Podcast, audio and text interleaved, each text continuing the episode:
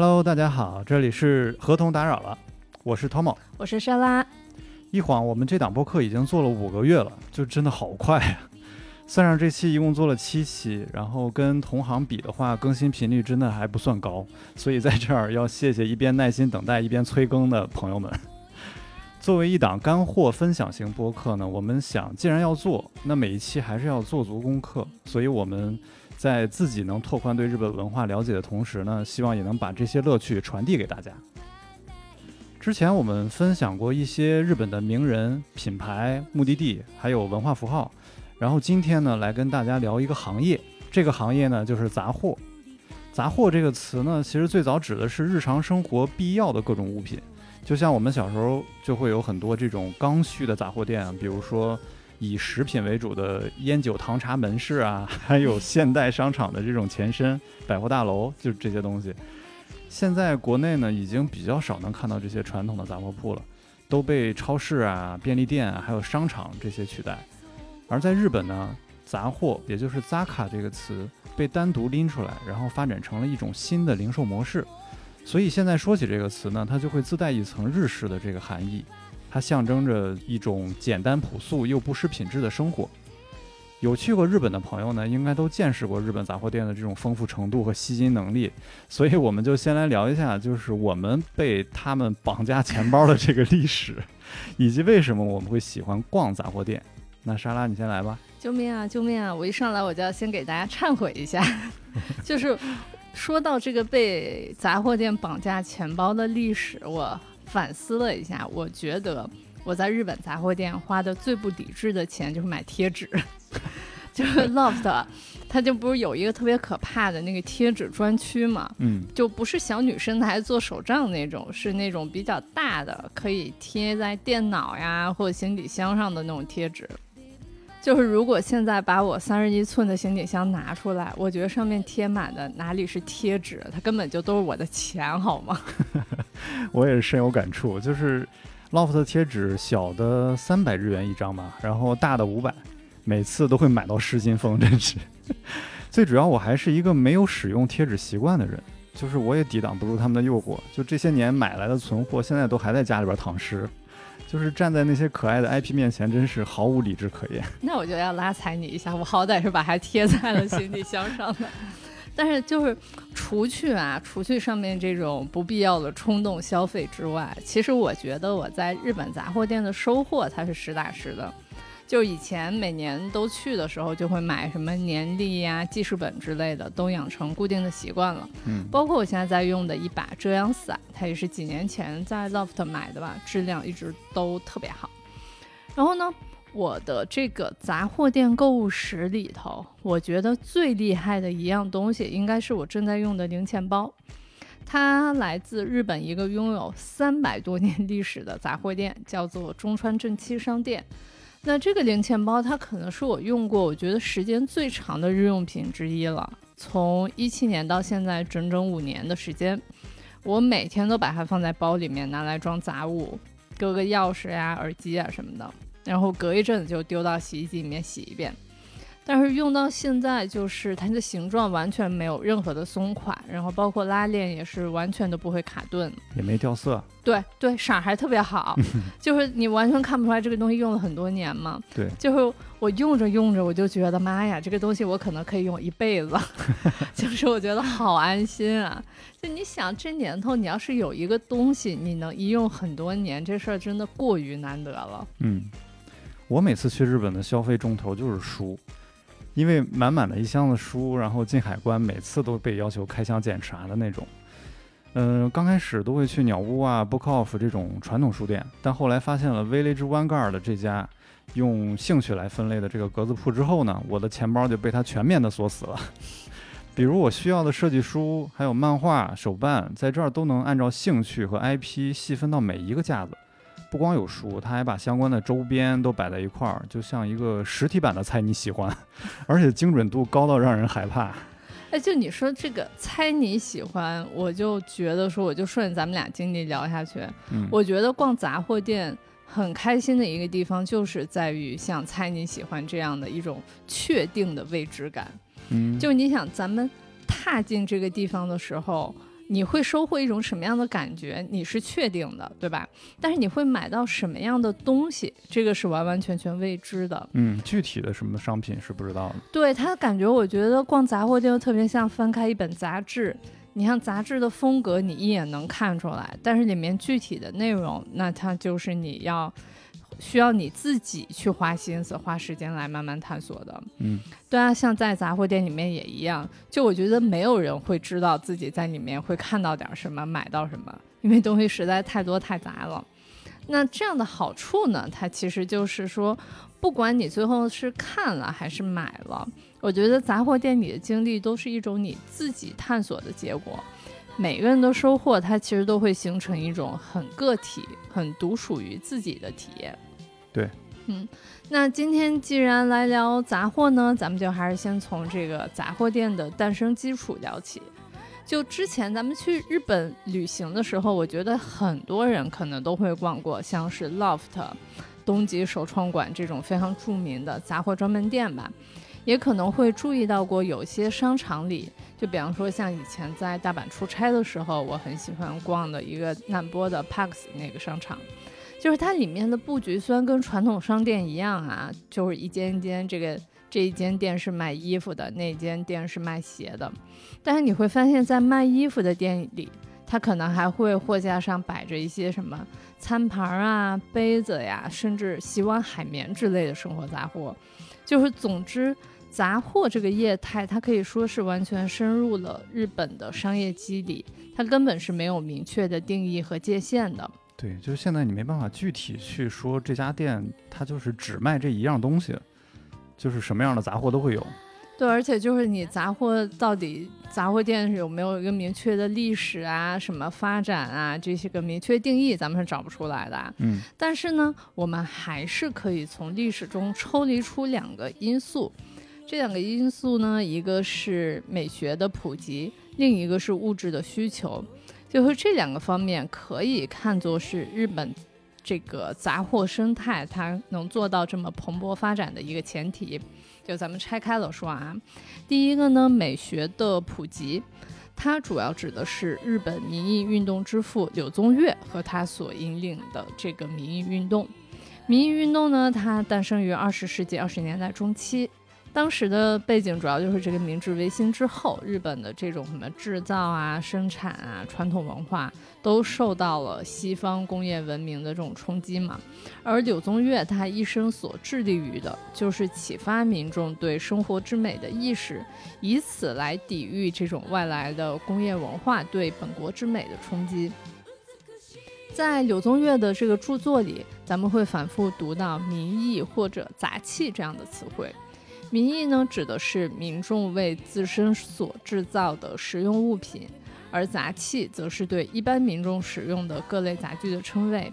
就可以看出，他所宣扬的美，完全都是诞生于日本人的最基本的生活，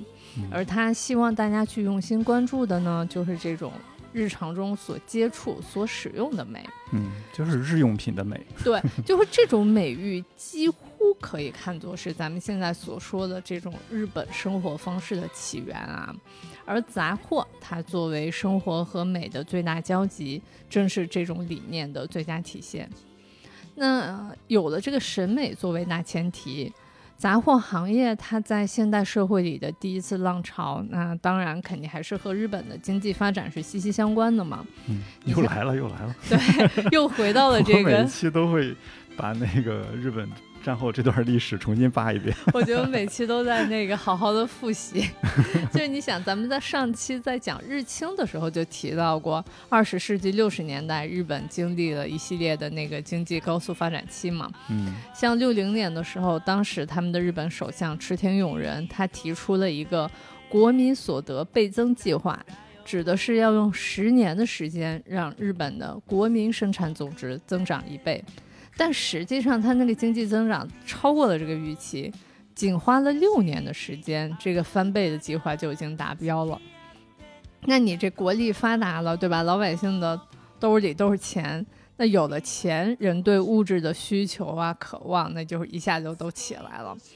所以就是在这个前提之下呢，日本杂货行业的第一次浪潮就应运而生了。所以我们会在后面以他们的那个发展时间为顺序，来给大家介绍一些在杂货浪潮中值得青史留名的店铺吧。也会在后面分享一些我们各自喜欢的杂货店。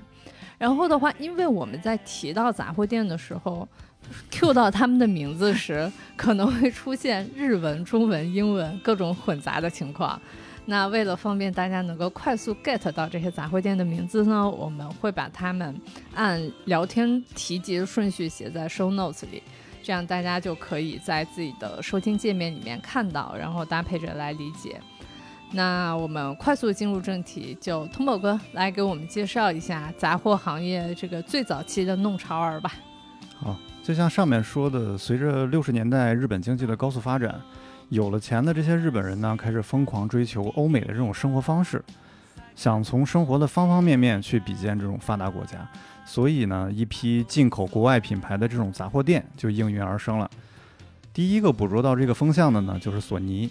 一九六六年，他在银座刚建成的这个索尼大楼里边，就开了一家叫 Sony Plaza 的这个杂货店。就这么快就开始中英文混杂了，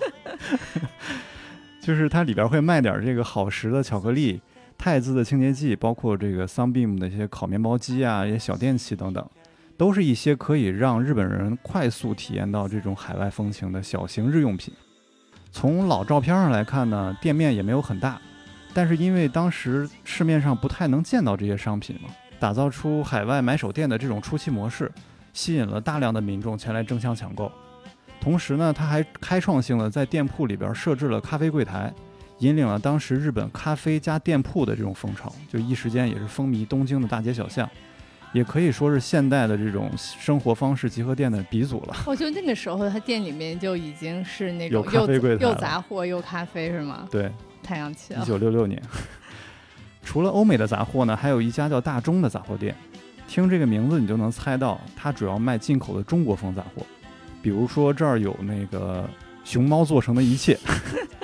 大家应该都听说过日本人对熊猫的狂热程度啊，就是他可以把熊猫做到一切的东西上，什么袜子、衣服、围裙各种。然后呢，这儿还有曾经在不良少女圈流行的旗袍。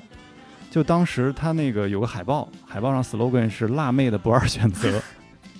海报上呢，就是一个美黑然后金发的那种辣妹，然后穿着露胸然后又高叉的改良旗袍。然后呢，这个店里边还会有李小龙带火的这些双节棍啊、功夫布鞋啊，这种就是非常中国的产品。好一个文化输出呀！对。为了烘托中国风的氛围呢，常年店里边都会弥漫着焚香的这种味道。然后货架上还用了很多那种拙劣的仿中国古代的纹样。一九七二年，大中从大阪起家之后呢，全日本快速扩充到十多家店铺。因为它的商品非常新鲜好玩，而且定价非常便宜，所以非常受当时初中生的欢迎。曾经被初中生们誉为他们的约会圣地，是昭和时代非常有代表性的这种杂货店了。但是呢，最终在新时代这种杂货店的冲击下呢，它终于在二零一八年全面阵亡了。有不少日本人都在推特上感叹，就是我的青春也跟着大众一起消失了。我这种感觉好奇葩呀！就是日本的一个中式杂货店，日本初中生在中国风的杂货店里面约会。对。然后到了一九七四年，一个叫文化屋杂货店的一个杂货店，在东京诞生了。它被认为呢是确立了日本的杂货文化，然后它也算是现代古着店的一个先驱了。这家店呢延续了昭和老店的这种风情，就是像咱们小学门口那种卖文具啊、零食那种小卖部一样，就是充满了生活气息和人情味儿。然后店里边的货品呢也是堆得满满当当，有古着呀，有日用品啊，也有年轻人喜欢的一些恶搞的玩具。然后呢，这个店就成为了八十年代东京人的一代的青春回忆。然后店长呢，本人也不介意东京以外的人去使用他自己的这个店名，他也不收取任何加盟费。所以本店在二零一五年宣布闭店之后呢，香港店现在还在开着，还继续延续着这个文化屋的这种精神。这三家算是比较有代表性的这个六七十年代的店铺了，就代表着日本的杂货业呢迎来了黎明期，现代杂货的这种零售业态呢就开始出现，就预示着即将到来的这种杂货的热潮。还有一点是，宜家在七四年的时候也已经入驻了日本市场，我们后面会再 Q 到它，所以我们这儿先按下不表。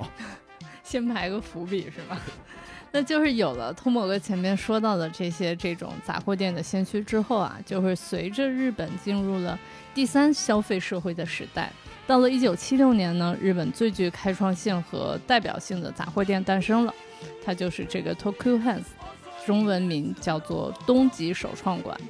就是去过日本旅行的朋友，我觉得大家应该多少都逛过，或者至少都见过这个东极首创馆啊。它有着一个很标志性的绿色的 logo，上面画着两个大大的手。对我印象还挺深刻的，就是晃一看又像一对翅膀，就带你手工带你飞的这种感觉。对，也就按照那个百科上的介绍来讲啊，它是一家专门售卖家与 DIY 用品的连锁家居生活百货公司。记好这个定位，这个家与 DIY 用品，咱们一会儿会 call back。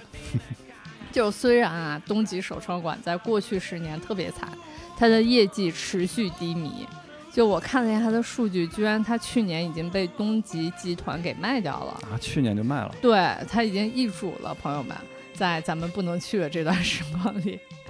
但就是咱们如果把时间拉回到一九七六年的话，你会发现它诞生的那个时代，它踩中的红利是巨大的。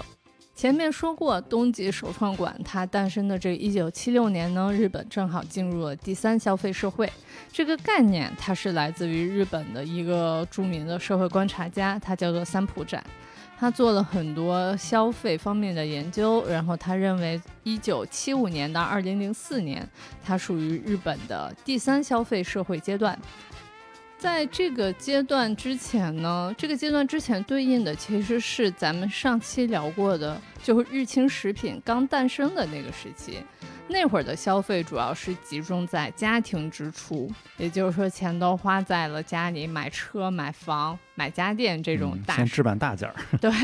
但是呢，你这些大件儿你全部都置办完了之后，对吧？然后你就来到了这个第三消费社会。它的特质呢，就是由家庭转向个人，就是说消费出现了个人主义的势头。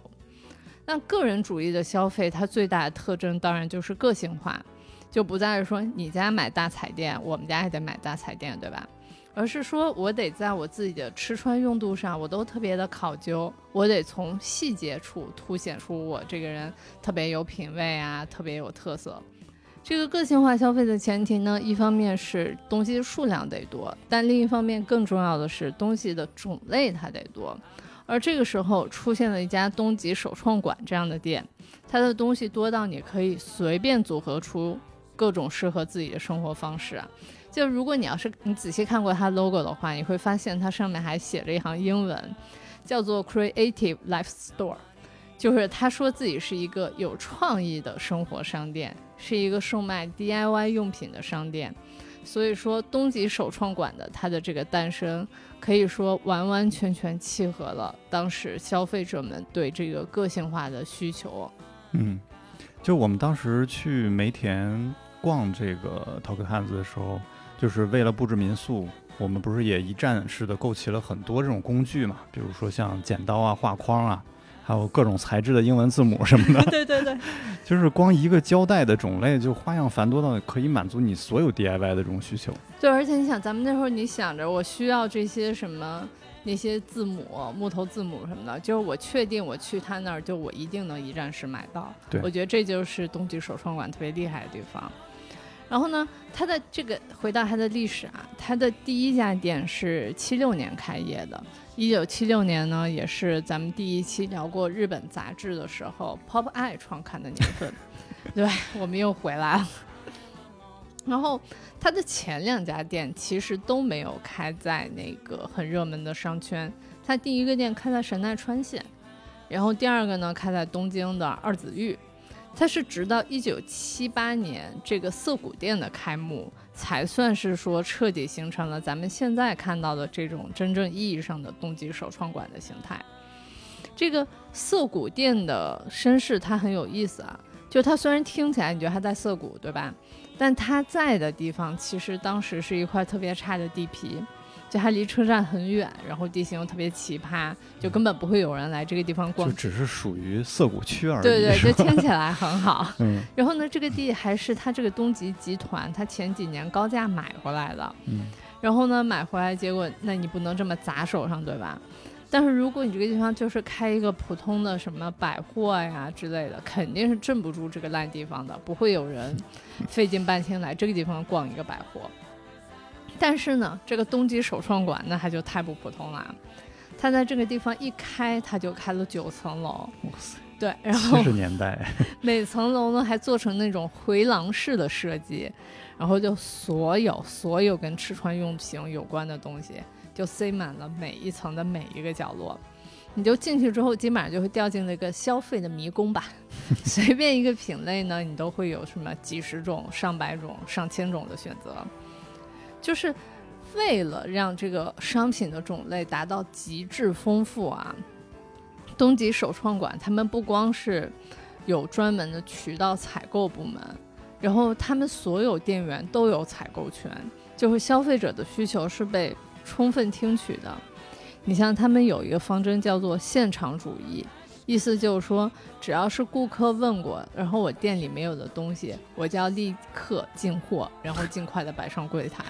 哎，这听起来速度，听起来不太靠谱，其实。嗯当然，这个其中的隐患都是后话了啊。总之就是说，在它刚诞生的那个年代里面，它的这个模式完全就形成的是一种社会现象。那个时候，东京的消费者们，他们日常可能没事儿干就会去逛一圈，嗯看一看，买一买，就这个形式是非常新颖的。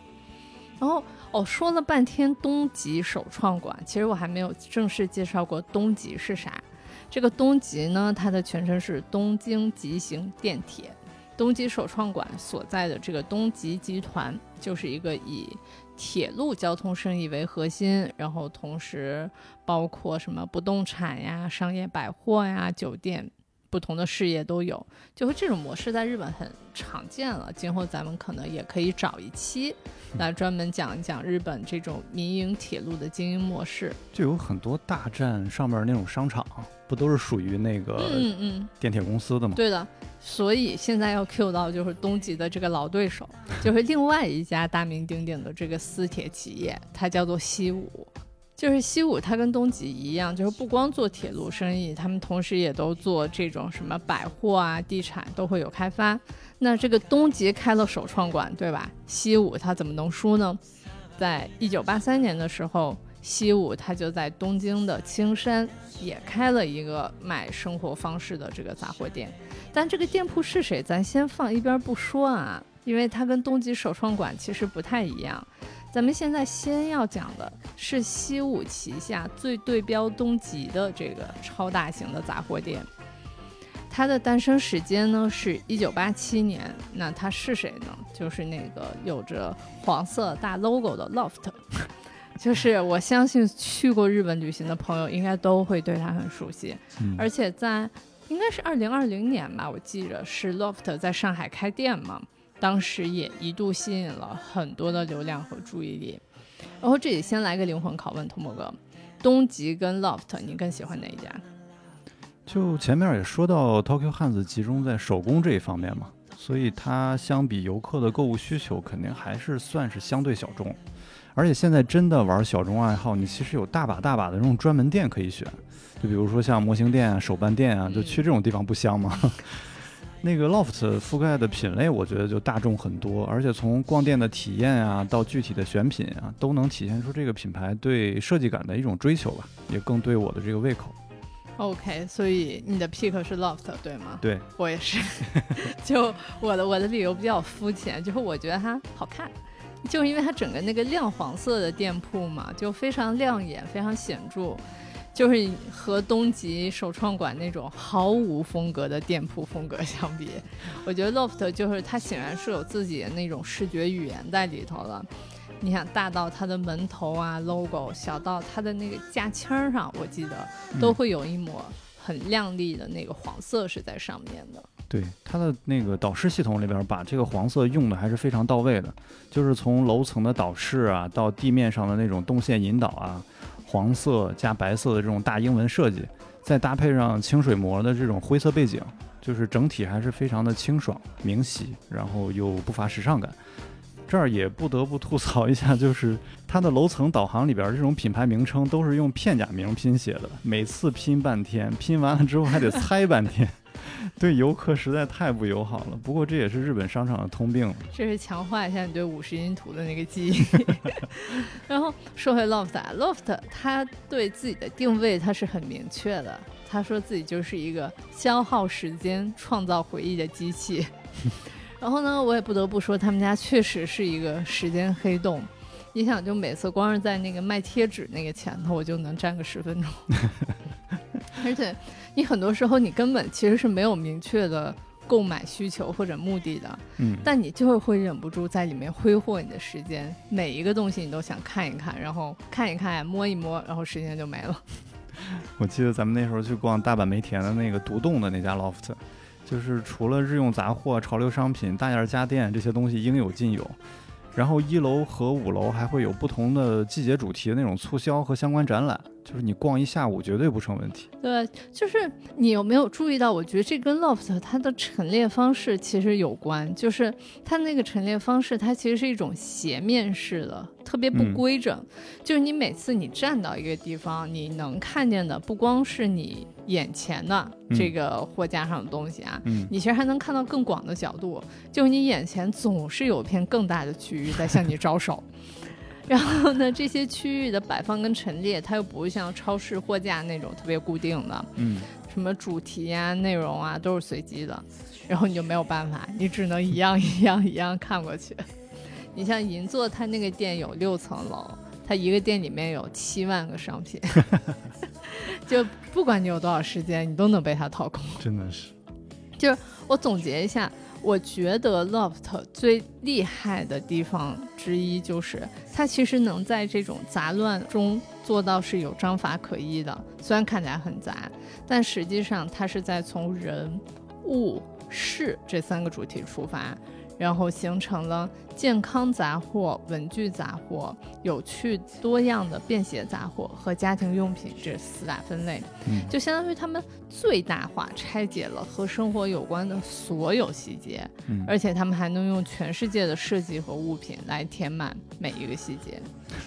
就是我觉得 Loft 跟冬季首创馆在选品上的区别其实也还蛮大的嘛，嗯，对吧？我觉得 Loft 会。相对来讲更注重设计感一些吧。你像他们不是还有个跟那个 MoMA 设计店对合作的那个部分，我看有卖那什么草间弥生那南瓜吧。嗯，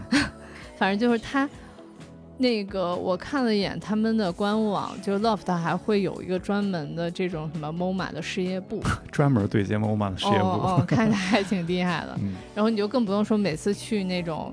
特别诱人的期间限定的展览。嗯，在这个翻篇冬季首创馆和 Loft 这两大杂货店巨头之前啊，我还是要唏嘘一下他们命运的不同的。虽然他们对于游客来讲看起来好像挺一样的，嗯，就是前面咱们不是说过，东极这几年的业绩一直都不太理想嘛，它疫情之后更是亏得一塌糊涂，去年就已经被东极卖掉了。但是呢，Loft 它其实早在二零零七年的时候，它就已经跟西武百货一起被卖给了 Seven and I 股控股，就是七幺幺的母公司。然后这一步是被认为说是 Loft 在后面得到那个良好扩张的一个重要因素。嗯，就是以今年公布的这个销售收入做对比啊，Loft 的数据是一千零二十亿日元，但是东极首创馆只有五百五十五亿，就一半儿。差不多是 Loft 打了五折吧，嗯，对，就有点惨。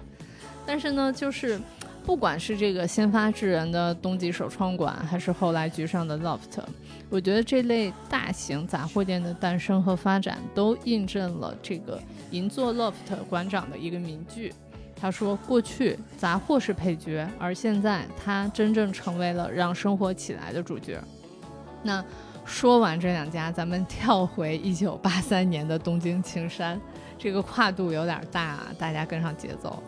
就是前面说西武集团，它最早开的杂货店是一九八三年，而且它开的其实不是跟东极首创馆正面 PK 的 Loft，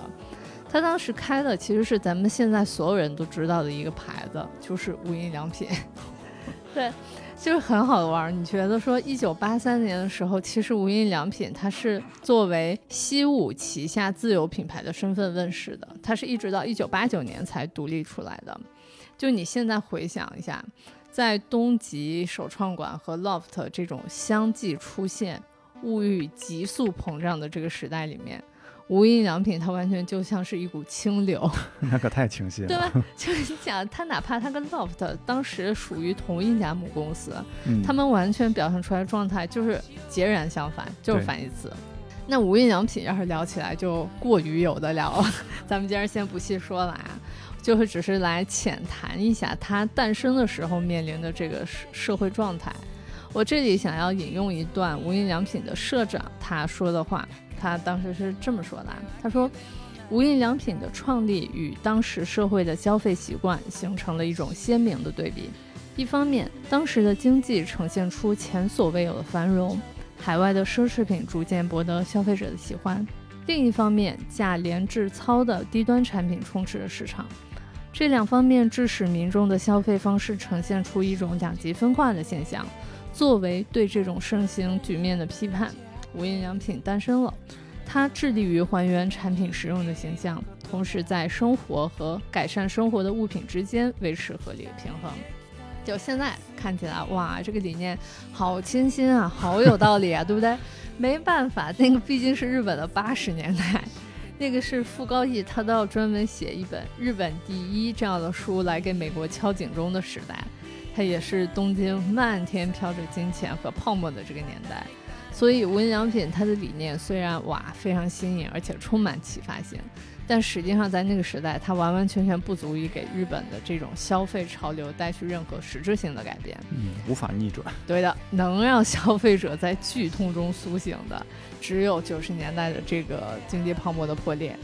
但是呢，有意思的就是在这个前提之下呢，一种新型的这个杂货店形态，它又随着时代的发展而诞生了。虽然刚才说是一种新型的杂货店，但是其实这种杂货店咱们现在都特别熟悉。就是在这个泡沫破灭了之后呢，日本经济陷入了长期的衰退，所谓中产阶级的这些人口啊不断的流失，然后当时日本社会中百分之八十的民众都已经成为了中低收入人群，消费呢肯定就是开始回归理性嘛，然后需求开始回到最初杂货的那个定义，也就是满足日常所需的日用品。最主要呢还是得便宜，所以这个时候百元店就红火起来了。这儿要先补充一下，就是百元店这种业态虽然从日本的六十年代就出现了，但当时也是因为它是以这种限时促销的形式出现，而且呢货品也都是积压品和尾货，所以当时这种形式没有受到大家的关注和认可。进入了九十年代之后呢，像大创还有 Can Do 这些品牌先后成立了全新的这种百元店。所有商品一律一百日元，也就是和现在人民币五块钱嘛。从零食到餐具，从美妆到洗化，就是你能想到的所有的日用品类应有尽有。然后呢，再就是用极低的价格就能让你一站式满足一个家庭的所有的这些需求。你之前去逛过百元店吗？去啊，我觉得还蛮震撼的，真的是什么东西都能买到，而且真的就一百日元，是太便宜了。所以开业之后，百元店就受到了这个民众的热烈追捧嘛。各家品牌的门店也开始快速的扩张，发展到二十一世纪的时候，百元店所有的这个市场份额加起来已经达到了四千亿日元。到疫情之前呢，已经接近了八千亿日元。这就让百元店成为了现代杂货业态的一个非常重要的组成部分。同时呢，这个时期还出现了一个非常有趣的现象，那就是杂货市场的两极化。一边就是刚才说的这些便宜大过天的这种百元店，一边呢就是主打轻奢的这种进口杂货也在悄悄的兴起，有点现在买手店的这种感觉了。比如说像一九九二年成立的这个 Frank Frank，从世界各地搜罗这种风格非常强烈的这种主题杂货来卖，虽然现在看起来完全算不上轻奢了，甚至可以说是浮夸，就是看上去又廉价又浮夸。即使在当时来说，这种这些商品价格都比较高，但还是击中了剩下的那批中产们还没扑灭的那种消费欲望。还是要精致起来的，生活？对。二零零八年经历了这个金融危机的重创之后，日本经济终于开始平稳复苏。然而这个时候，因为这个经济的长期衰退导致的这种悲观的消费观念很难快速的扭转，再加上作为当时消费主力的这些年轻人，他的经济基础都非常的薄弱，所以简约化的这种理性消费依然是市场上的这种主流。这个时候呢，民众对于杂货挑选的重点重新又放回到了设计感和实用性上。就是大家发现没有，大众审美呢，随着这个经济的起起落落，绕了一大圈儿，又回到了二十世纪初柳宗悦倡导的这种实用之美的这个概念上。历史永远是个圈儿啊！对，大家都知道，就是杂货圈这些年都在流行北欧风，这种风格的杂货呢，它简洁有力，然后色彩要么淡雅，要么明亮，还拥有一些崇尚自然的这些理念。所以这些呢，都是跟现阶段日本追求设计和实用审美口味呢是不谋而合的。说起北欧风呢，就不得不提来自瑞典的宜家了。前面也提到了一点儿，就是宜家在一九七四年就进入了日本市场，但因为当时它是这种自己组装家具的这种概念嘛，就那个时候还没有被广泛的接受，再加上定价对于当时的日本市场来说也不算便宜，所以一九八六年呢，他就宣布从日本全面退出了。到了二零零六年，宜家终于具备了天时地利人和，重新回到日本开店。宜家有这个符合当下审美的这种北欧风格，再加上这时候它的价格已经低于本土的这些 nito 里啊，还有无印良品这些了，所以就让它在日本呢成功的扎下根来。现在的宜家呢也一直在创新求变，比如说为日本人量身打造这种小空间收纳家具的这种样板间。由这个吉祥物莎莎呢代言的 九十九日元租住新宿不足十平米的这种 tiny homes，还有在东京才能买到的一些限量的品牌周边，这些这些举措呢，让宜家在疫情期间逆流而上，不到一年的时间，它就在东京中央区的原宿、涩谷、新宿连开了三家门店。就这个还挺想不到的，就是在疫情之后，但是那个莎莎那一套，我记得广告特别逗，对，但是还挺那个。莎莎是穿了西服，跟中介一样的那个样子。然后到了二零一二年呢，被称为丹麦百元店的 Flying Tiger 就正式入驻了大阪，价格真的是便宜到令人发指，就是合人民币几块钱，你就能买到各种各样的这种北欧风杂货。商品的设计呢，就是简洁嘛，然后新鲜有趣，然后还有很多符合日本人脑回路的这种恶搞玩具，让这个品牌立刻在日本就名声大噪，而且到目前已经开了有二十四家店铺。说到这儿，就让我想起之前我们在大阪经常去逛的那几个 家居杂货品牌的集中营，包括梅田、新斋桥，还有我们最常去的橘子大街。这儿有这个北欧风为主的 Actus 呀、ED 啊、Uniqlo 啊，还有这个改良美式工业风的 n i k o and，然后 Ono，还有这个 ACME，还有我们一直心心念的这个 Truck，我们真是报菜名一样把这些品牌全都念了一遍。无论哪个品牌的这个风格呢，它都是设计感和实用性的集大成，这些都是大阪不土的一个证明。因为之前在日本，大家都说大阪很土嘛。然后有这些品牌呢，就让大阪也洋气起来了，而且价格跟国内的家具店相比的话，性价比真的是非常高。咱们这么快进入回忆杀的 这个部分是吗？对，而且一气儿就抛出来这么多。所以报完菜名，是不是就可以进到咱们那个分享最爱的杂货店环节了？是的。好的，我来了，朋友们，我迫不及待要分享我的心头好，就是这个中川正七。开头我已经说过了，就是我买零钱包的那个店。就我先来简单一句话介绍一下啊，中川正七，它是一个风格十分鲜明的质感生活杂货品牌，它主要售卖那些以日本传统工艺为基础，结合现代化生活方式来生产和发售的物品。就虽然咱们前面已经花了不少的时间介绍了好几波不同这个发展阶段下所诞生的杂货店。但是如果从年代上来考证的话，现存的著名的杂货店里面，应该是没有哪家店会比中川正七的资历还要深的了。中川正七它诞生于一七一六年，就跟刚才说的那些年代相比，一七一六年是什么概念啊？就是它的诞生比美国建国还要早了六十年，太早了。对。然后呢，他在这个三百多年前，他就已经开始在奈良做麻织品的生意了，就是咱们经常说的麻布。嗯，然后他们的工艺很厉害，一直都被选做过是什么日本皇室御用啊，然后以前还在巴黎的万国博览会上展出过。嗯，但是呢，你看日本这些动不动就几百年的牌子啊，他们能存活到现在，其实都经历过各种大风大浪。中川正七，他当然也不例外。在第十三代社长这个中川纯接手之前，他们这公司说白了早就褪去历史的光环，他们的日式杂货生意是一直处于亏损的状态的。然而，中川纯他在二零零二年接手了公司，然后担任了十六年的社长。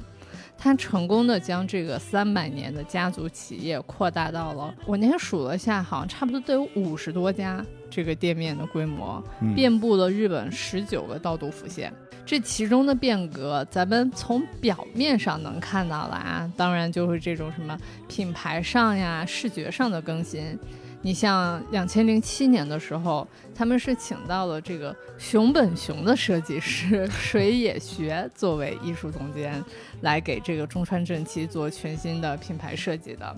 就咱们现在能看到中川正七的这个 logo，它特别有历史和城市特色，上面有两个奈良的小鹿嘛。嗯。然后呢，包括它所有的店面风格都是很统一的那种。木质的货架呀，明亮的灯光呀，然后它商品陈列就又丰富，然后又克制。但这些表面上的改变呢，都不是我想说的重点。虽然我已经说了很多，因为我觉得中川正七最值得讲的部分，其实是他们在整个行业里，是他们在产业链端做的这个思考和事情。你想老店新生这种事情，这些年你在日本，包括在中国，是吧？完全算得上都是那种老生常谈的话题了。中山正七他选择的切入点是振兴日本工艺，然后他实现的方式当然不是说靠打广告，也不是靠喊口号，他当然也不只是拘泥于他们自己家的商品经过品牌改造后确实销量变好了，他们是站在这个行业的角度来做一个牵头人。所以中川正七这个公司在零售之外呢，他们还大量开展了教育、嗯咨询，包括地域活化事业。就尤其是咨询这一块啊，他们是给不少的这个传统工艺品牌来提供咨询的。帮助他们在这个生产侧能够制造出更符合当今生活的这种产品，然后来为这些好的产品来提供销售渠道的。就听到这儿，听过那个长冈宪明这一期的小伙伴们，可能就会觉得耳熟了。这跟他创立的那个 D N Department 干的事情可以说是异曲同工。对对对，就会像什么中川正七啊，还有 D N Department，他们这种类型其实都是。在供给这一侧还做了很多的努力的，就不光是零售业，扶持这些百年企业。对，所以他们唯一的区别，我觉得就是中山正气，一个是它有自己的产品线嘛，嗯，然后另外的话，它主要是做日本传统民艺这一块儿，然后 D N Department 它的那个范畴会更宽泛一些。对，嗯，然后前面光说了这个中川正七有咨询业务，听起来很生硬啊，咱们来举一个他们第一个客户的例子。这个案例呢，出自中川纯他自己写的一本书，叫做《经营与设计的幸福关系》。这个里面他就讲到说，日本的传统制造商们都有一个通病，就会觉得说，只要制造的商品好，就一定能卖得出去，就是这种匠人的执念和死脑筋，不得不说，在现代的消费环境里是不可取的。他们的第一个客户呢，也是一个老店，是一个生产餐具的波佐见烧的公司。然后在这个公司在接受咨询的时候，处于破产边缘，就是总经理的儿子要继承家业了。结果这个继承人说：“我不喜欢陶器，我想做那个跟时尚有关的事情。”就听起来这俩事儿特别风马牛不相及，对吧？家里面传统的陶艺跟他想做的这个时尚，嗯，特别不搭嘎。但是结果这个事情呢，反倒成了一个契机。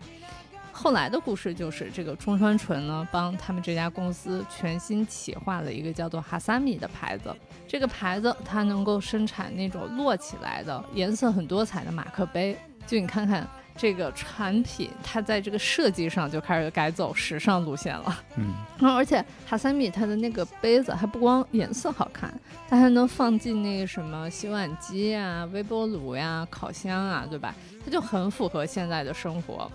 所以后来呢，这个产品它不光是能在中川正七的这个店里面买到。还因为它特别受欢迎，然后打入了七十多家生活用品买手店，都可以买到这个牌子。然后你像包括你要现在打开淘宝，你搜这个哈萨米 H A S A M I，你也能搜到他那个多彩的马克杯。真是挽救了一个败家儿子，一个时尚的儿子。对。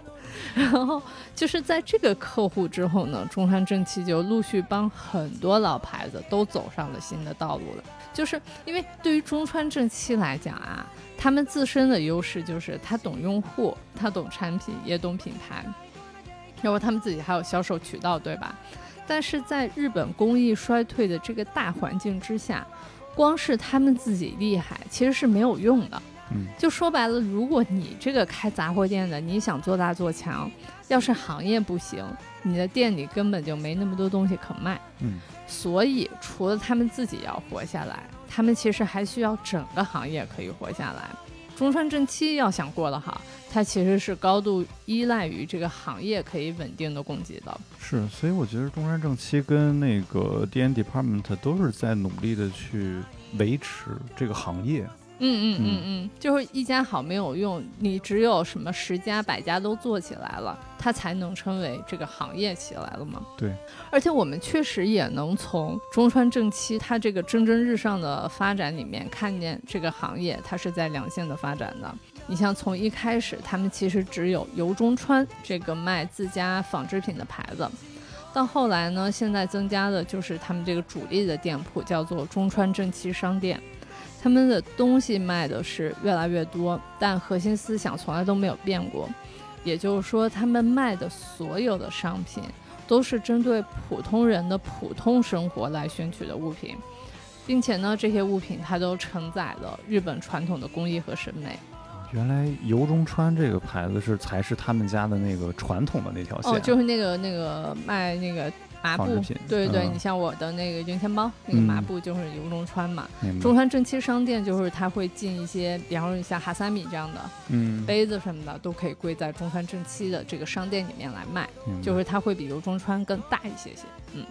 那在逛中川正七那个店铺的时候，你就能强烈的感受到工艺和生活之间的融合，就是传统和现代并非割裂的，你是他们是可以流淌在新鲜的这个日常里的。你像我之前老逛就是大阪难波那个中山正气商店了，就他们在 Parks 里边是吧？对对对，美好的 Parks。然后呢，就是它门口你记得吗？它有那个跟海洋堂合作那个扭蛋机。嗯。然后呢，它扭的是日本四十七个道都府县的乡土玩具，然后样式和品质都特别好嘛。就你想乡土玩具这种特别传统的工艺，嗯，它就可以很自然的通过扭蛋机这样的现代的方式给传递出来。是，嗯，我之前在他们家还买过一个特别好玩的东西，是一种送给孕妇朋友的安产祈福的迷你扫帚，没有听错，就是扫帚。这个扫帚的生产商呢，是一个叫做白木屋传兵卫的两百年扫帚老店。然后说是因为扫帚本身它就是那个神道仪式的工具，然后呢，所以你用这种迷你的小扫帚可以帮助孕妇去除一些不好的运气。我还以为让孕妇多干活呢。你太残忍了！这个东西是用来在孕妇的肚皮上扫一扫的，就可以帮助他们。能够顺利的生产，嗯，嗯，就你想，你买到这样的东西，是你真的完完全全没有办法预设的，对吧？这就又回到了开头我讲过那个，就我说我很享受杂货店带来的未知感。你想，就这玩意儿，你买回来送给朋友，它会比预售更多一点的趣味吗？嗯，就就哎，你就会觉得是一种特别特别细的心意在里面。哦，这回做功课的时候呢，我还发现他们去年哇，在奈良开了一个新店。叫做鹿园湖 Building，这名字听起来很奇怪，对吧？因为它是一个复合式的商业设施。鹿这个小鹿的鹿指的当然就是中川正七他们自己猿是那个猿猴的猿，它指的是大名鼎鼎的那个原田彦咖啡。嗯湖呢，狐狸的湖，它是东京一个米其林餐厅的，在这个地方开的一个创新的寿喜烧料理店。啊，对，呃，它这个鹿园湖 building 里面完全就是充分结合了工艺跟生活，嗯，说多就是向往。而且鹿园湖都是中山正七里边会出现的一些常见的元素啊。嗯嗯嗯嗯，对，就是它整个店哇。超好看，到时候我贴点图在 show notes 里面吧，大家一起种种草吧。嗯然后，哎呀妈，就鉴于我实在是把太多的篇幅给到中川正七，我觉得我的另一个心头好杂货店马上只能迅速的带过来啊！来了，这个店呢，它叫做 Akomeya Tokyo，店如其名，它是一个卖大米的店。我现在满脑都是郭达。等一下，你这个梗有点老，对不起。就是这个卖大米的店，它二零一三年诞生至今，在日本已经开了十二个分店了。阿科维亚呢，它最初其实是因为开在东京银座的爱马仕隔壁而备受关注的，但其实噱头之外，我觉得最主要能开下来、能生存那么多年，还能开成连锁规模，其实还是因为他们家有很强大的这个产品的延展力。就是阿科梅亚，它是一个以大米为核心的店，对吧？它将大米这个产品做到极致的同时呢，它就可以把它的这个销售半径不断的向餐桌、向生活依次的铺开，最终呢就形成了一个有明确主题而又包罗万象的杂货店。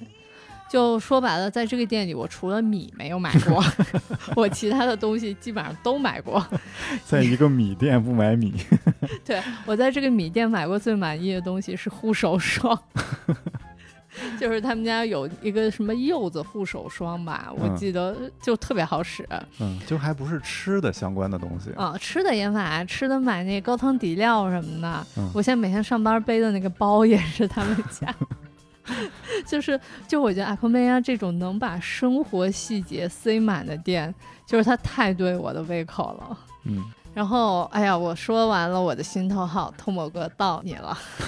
我在前面也提到了那个 Village Vanguard 这家，就是以兴趣为分类的这种格子铺。然后它的 slogan 呢是好玩的书店，它的英文是 Exciting Bookstore。透某哥给我们讲一讲这个书店有多么的 exciting。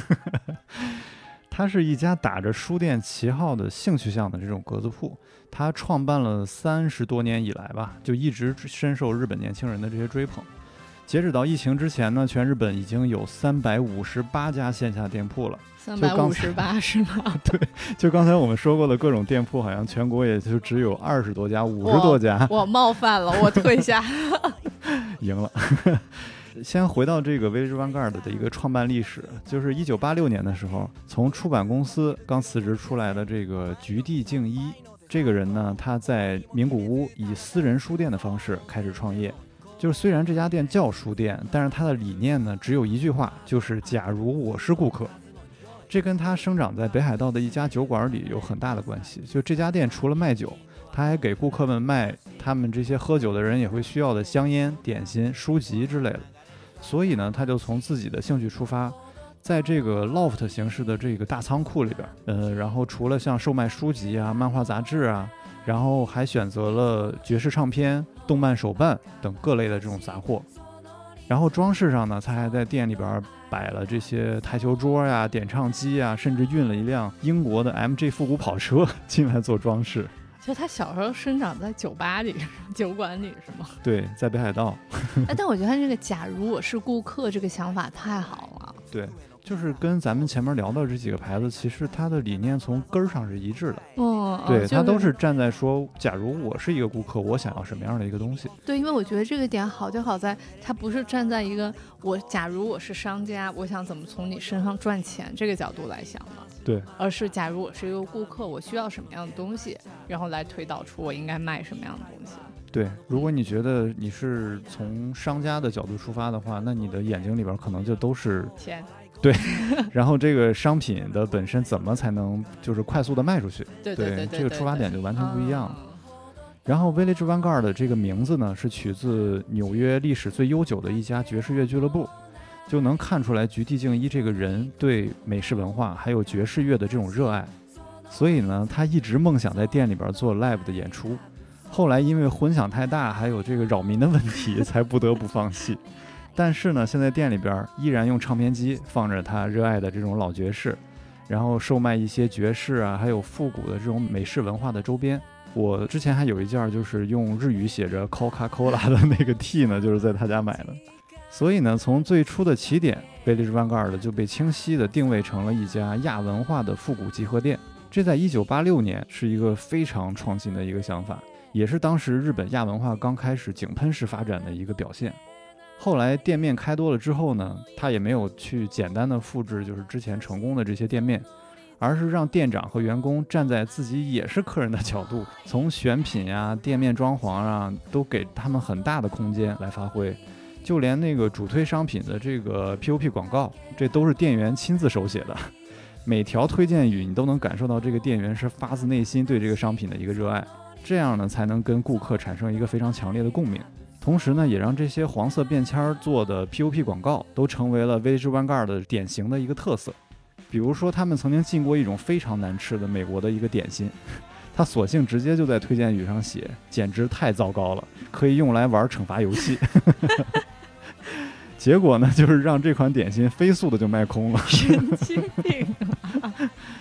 就可以看出，这个每家店的人员，从店长啊，包括到兼职，其实都需要很强的运营知识的储备，而且你得了解市面上这些亚文化发展的这种动向。所以呢，之后的每家店铺都发展出了自己明显的这种个性特征，比如说像那个美国村店，一进门你就能看到满墙的飞机杯。此处要有消音呀。就成为年轻人们这种流连忘返的一个亚文化的殿堂吧。但你前面说到他那个手写便签那个，我想到那个库布里克书店啊。哦，我觉得他们家的店员就是他们家店员是在书店里头，我觉得写的非常好的，就会明显他们的店员在这个领域是绝对是有自己的见解，才能把那些便签写那么好的。对啊。而且顾客又不傻，就是你写了一个非常走心的这种推荐，大家肯定是能 get 到的。对对对，在这家不正经的书店里边呢，虽然藏书量非常的高，但是它的书的销售额只占了百分之三十。但是像按照兴趣延展出来的这些杂货销售呢，就占到了百分之七十。而且杂货的利润率呢，肯定要比书好很多嘛，所以这也是这家店能做到这种规模的一个原因。稍等一下，我已经恍惚了，这是一个卖飞机杯的书店，对 不只是飞机杯，给大家划一个奇怪重点。好了，你继续。跟传统的书店不一样，The，Village Vanguard 它不是按照书籍的新旧啊、类目啊或者出版社呀来划分这些货架，而是按照比如说像露营、恐怖。金属摇滚，就这种更细分的兴趣去设置分区，然后在这种前提下面呢，每个分类的货架里都会摆放着各种类型的商品，比如说刚才说的这个恐怖兴趣的这个架子上面，就会有伊藤润二的漫画呀，荆棘夏彦的小说呀，然后像恐怖电影的 DVD 呀。然后还有死亡金属的唱片啊，还有万圣节的面具啊，就是你能想到的所有跟恐怖相关的这些元素，它都会堆到一个架子上有点过于周到了。除了兴趣分类呢，现在也经常跟一些热门的插画漫画家做独家的这种 IP 联名和周边开发，也是做成一个个独立的这种货架。所以呢，这些商品靠主题啊、兴趣的这种关联性聚合在一起，而整个店面呢，就是由这样的一个一个的这种兴趣角来组成的。这种分类方式呢，它打破了商品更迭的这种规律，就是在兴趣的前提下，商品本身的这个新旧，它已经变得不那么重要了。比如说一个架子里边，你可以放一个几十年前非常复古的一个东西，但是它只要符合这个兴趣，就会有人去买。嗯嗯嗯，所以就还捎带的提高了一下中古商品的价值。对，我觉得要不是这样归类的话，你也不知道该在哪儿能发现那个东西。对，有些东西你真的不知道去哪儿淘。店面陈列上呢，不像 LOFT 那样有明确的品牌识别性，它就是以货为主嘛。每个兴趣角的商品以及货架与货架之间都排列的非常非常的紧密，基本上就留一个只够两人侧身错过的一个空间。但是因为商品的主题划分呢，对顾客都是精准的击中，所以挑起来也不会觉得太累。对，所以就我记得他那个店每次都特别窄嘛，嗯，每个店都这样。对你那过道就全都得就是侧着身过。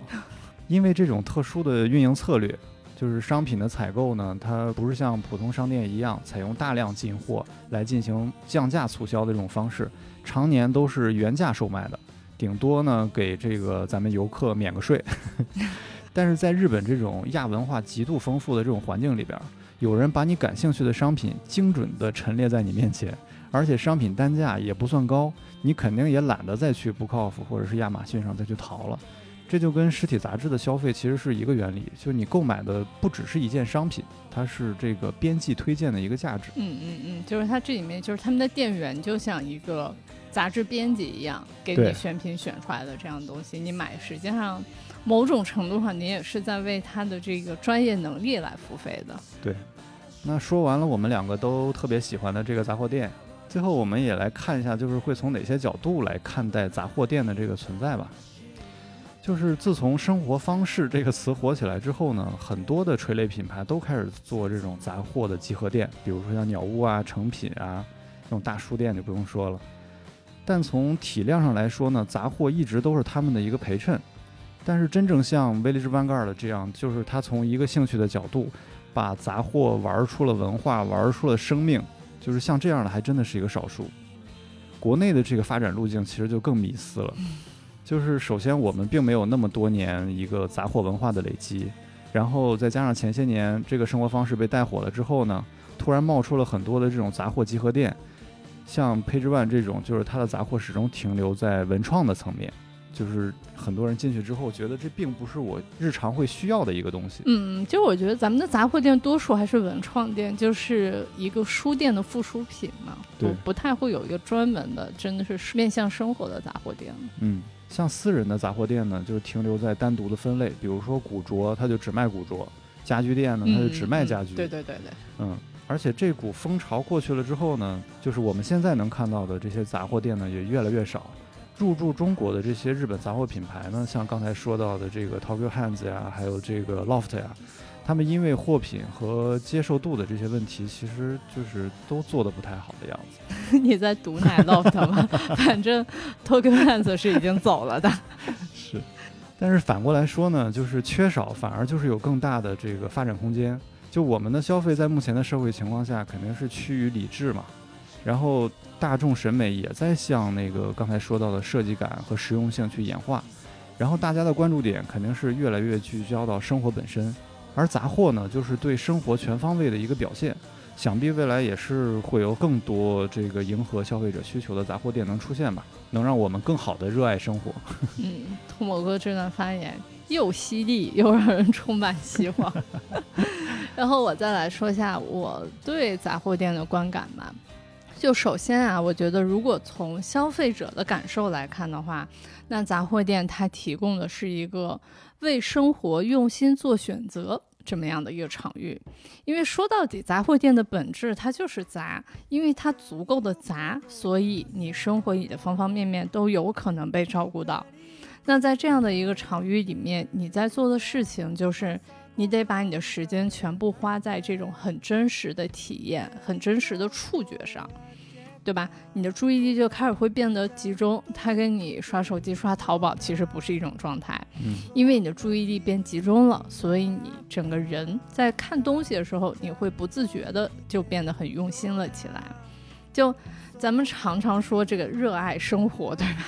但我觉得“热爱生活”这四个字真的是过于宏大了。太虚了。嗯，所以吧，咱们还是落到实一点的地方啊。你像在杂货店这个场景里头，我觉得热爱生活，它就是把热爱落在一个特别具体的部分，比方说拿起一个杯子时的手感，或者说你看到一个很特别的东西时，你那种惊喜的感受。我觉得杂货店的存在会让咱们普通的生活里面就不断的出现这种不易察觉的舒适，对吧？你摸到一个杯子，摸到一个木勺子时，那种很舒服的感觉，嗯，就它不是那种很兴奋的情绪调动，它跟你在直播间里面抢什么打折的东西，或者你在有逛，画面 了，或者你逛淘宝凑满减是不一样的，对吧？嗯我坚信，我觉得生活它不是大卖场，就是咱们的生活不能搞成像个大卖场那样的那个非常激昂的状态，嗯那个薅羊毛的兴奋，它其实是会过期的。我觉得只有很真实的、不易觉察的舒适，它才可能慢慢形成一种很长久的陪伴。另外的话啊，除了作为消费者的感受，我觉得如果要以更全面的视角来看的话，我会把杂货店看作是一种连接了设计者、制造者、经营者和消费者的一个综合的载体。就比方说，回到最初我在 Loft 喜欢买的贴纸，对啊，它其实是有一个固定的 IP 的，是一个那个相扑的卡通图案。嗯，我从来不知道那个设计师是谁，但是我知道的是，我在 Loft 就一定能买到它。这就是 Loft，它把设计师和我这个消费者做了一个连接，它确保了设计师的作品可以和他喜欢的顾客匹配上，我家里也有好多这个相扑的东西，对吧？就是你知道那个东西叫啥对，有吗？卡片有贴纸，但是我也不知道它叫什么。对，但就是你很确定你在 Loft，就是你确定这个 connection 是 Loft 可以为你提供的。嗯这个中川正七做咨询的故事呢，我觉得它可以能够说明一个杂货店的经营者，如果你的站位可以足够高的话，其实你是能够从自己的专业视角出发来补足这个制造商们的经营素养了。就你开杂货店，不只是一个单纯的销售渠道。也更不是说你请个什么著名的设计师给你改改门头，然后你就可以生意兴隆、万事大吉了，对吧？而杂货店和消费者之间呢，我觉得那完全就是一个互相教育的过程了，对吧？杂货店它可以透过自己的选品、自己的企划，来传递这种什么日常的智慧啊，或者说表达对生活的理解、对生活的喜悦等等。消费者接收了他们的理念，接收了他们的审美，接收这种无形的塑造。并且能够通过自己的购买行为来给杂货店们做一些反向的输出，促使杂货店可以挖掘出更多的内在需求，并且再去将这些需求给到制造商、生产者等等，对吧？这整个综合载体里的每一个环节，它都是流动的。说了一套好完整的链条。对，就就差给大家画出来了。哎呀，那总之就是我们呃零零散散聊了一些跟日本杂货有关的小故事啊，什么历史背景之类的，就希望吧，希望本期可以让你对日本的杂货店有一些全新的认知，或者说多了一些理解杂货店的角度。再或者说，调动了一些大家美好的回忆杀等等。希望大家以后去杂货店的时候也能挑到自己心仪的物品吧，对的好好珍惜它。祝我们每个人都有非常好的这个购物运吧。哦，对，在那个评论里边，大家可以秀一下，就是你们之前在日本买到的一些比较好玩的杂货什么的。哦，对对对，大家也可以给我们留言，要是有什么你们买过的非常好的东西，不要吝啬跟我们分享一下吧。嗯，好，那我们这期就这样，好，那就这样吧，拜拜。拜拜。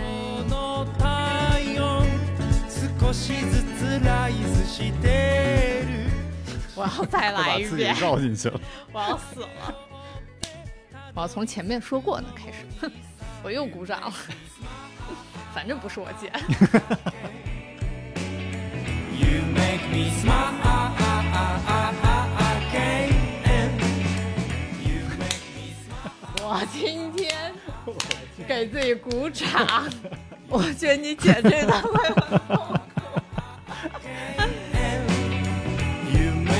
small.